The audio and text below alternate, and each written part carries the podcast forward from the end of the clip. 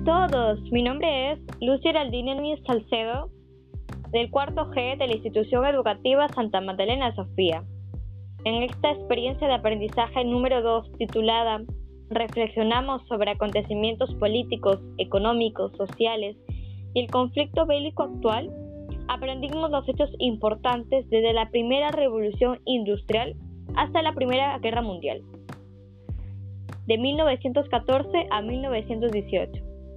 Conocimos sus causas y consecuencias que vulneraban los derechos de las personas y su paz social. A partir de ello nos damos cuenta que la falta de valores, falta de control, mentalidad dominante ocasionó que las potencias se enfrentaran.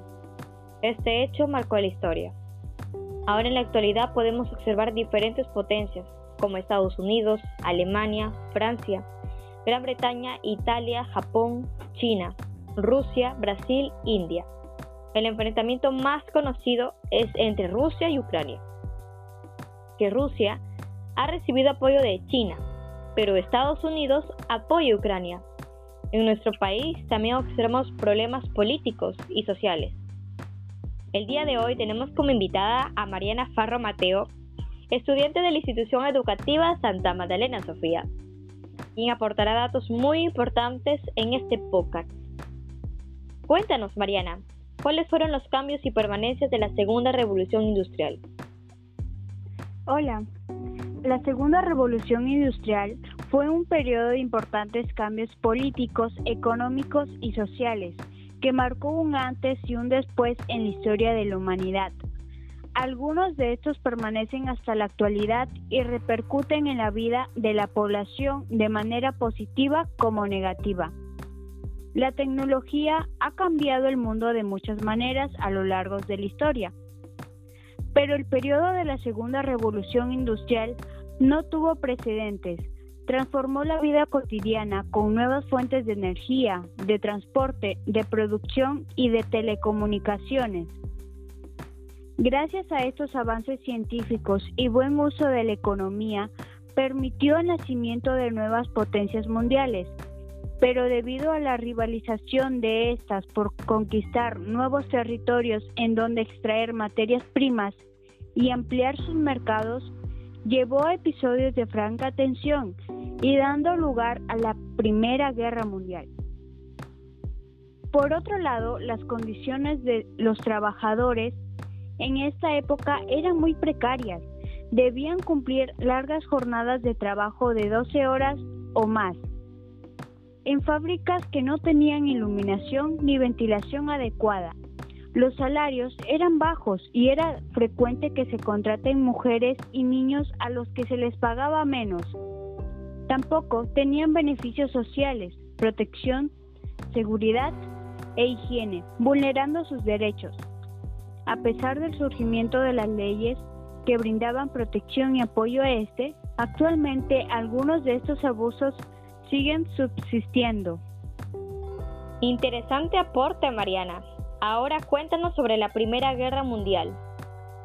Claro, la Primera Guerra Mundial fue un conflicto bélico que tuvo cabida entre los años de 1914 y 1918, en la que se vieron involucrados grandes potencias industriales europeas en la época, pues buscaban conquistar nuevos territorios, lugares en donde extraer materia prima, expandir sus mercados, mejorar la economía, y el exagerado nacionalismo invitaron a que estas potencias se enfrenten entre sí.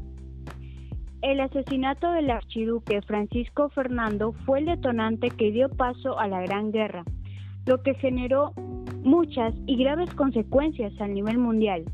Una de ellas es la vulneración de los derechos como la vida, la salud, el bienestar y la paz.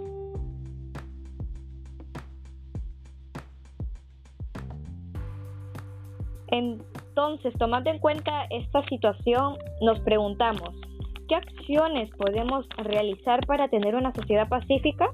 Aquí te presentaremos varias acciones. 1.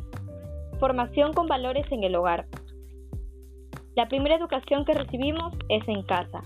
La familia debe poner en práctica valores y acciones positivas que incentiven a los niños jóvenes a ser buenas personas, que valoren y respeten a los demás. también que busquen lo mejor para su país. Cuéntanos otra acción, Mariana. Empresas que brinden un buen trato laboral. A todos nos gustan que nos traten bien, ya sea en nuestro hogar, en el trabajo, en los sitios a los que vamos a comer, las tiendas que visitamos, etcétera. Siempre queremos que el buen trato sea el protagonista. En, en una empresa es esencial que haya comunicación y un buen trato entre líderes de negocio y todos los trabajadores para impulsar el sentido de pertenencia y para que haya un buen ambiente laboral que sea determinante en la correcta ejecución de las actividades laborales. Mencionamos otra, que es que las autoridades atiendan las necesidades de las personas. Los seres humanos tenemos derechos que nos respaldan, por ello se debe analizar la situación eh, del país, poder realizar juntas donde los ciudadanos expresen lo que, lo que deseen.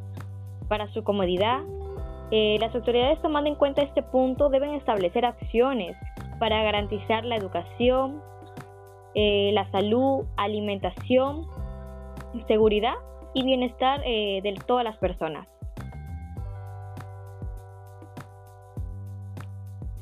Respetar los derechos de los trabajadores. Como podemos observar, hoy en la actualidad algunas empresas no respetan los derechos de los trabajadores lo que conlleva a que esos protesten por las calles para poder exigir el cumplimiento de sus derechos.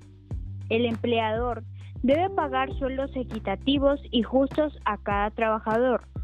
La duración de jornada máxima debe ser de 8 horas y este debe contar con todos los beneficios laborales, gratificaciones, vacaciones, CTS, asignación familiar, seguro de vida, entre otros. Como quinta acción tenemos usar la tecnología para promover una mejor sociedad. Los valores podemos observar que día a día se van perdiendo. Una buena solución es elaborar páginas, apps para difundir mensajes positivos en relación a la unión y el respeto. También para facilitar denuncias por conductas que afectan a una persona, como discriminación, agresión verbal y física. Otra acción es realizar campañas sociales. Es importante, previamente analizando las posibles problemáticas que se presenten en un país, los ciudadanos con el apoyo de las autoridades lleven a cabo campañas en beneficio de las personas. Por ejemplo, campaña para apoyar a las mujeres vulneradas, familias y niños de bajos recursos, personas extranjeras. Esta iniciativa refuerza nuestros valores positivos, que permiten que tengamos una sociedad unida que busca soluciones. Como séptima acción tenemos la Unión Mundial. Existen países subdesarrollados que se diferencian de otros países como es Perú. Cada país tiene recursos económicos, naturales, biológicos, pero hace falta un adecuado manejo que busque oportunidades y realice acciones innovadoras para superarse y obtener resultados positivos. Lo ideal es que exista una unión y los países busquen metas juntos, alianzas pacíficas para el beneficio en común de los países, dejar a un lado la, la ambición y poder construir un mundo sin violencia ni conflictos, que lo único que logra es daño a la población. En conclusión, el cambio está en nuestras manos. Debemos tomar en cuenta estas acciones y construir una sociedad pacífica, donde prevalezca el respeto, amor, unión. Podemos concluir que la falta de, esas, de estos elementos ocasionaron un enorme y negativo, este, negativa situación como fue la guerra mundial. Nuestra meta debe ser luchar por un mismo objetivo, donde los países busquen el bien común y la paz de los países. En nuestro Perú tenemos que seguir buscando el cambio que necesitamos sociedad con valores, que se respeten nuestros derechos y seamos felices.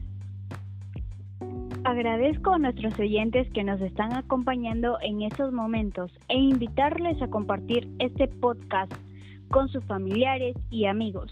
De esta manera promoveremos una convivencia basada en el respeto de los derechos humanos. Digámoslo juntos, Mariana, juntos por la paz. Gracias a todos por su atención. Cuídense.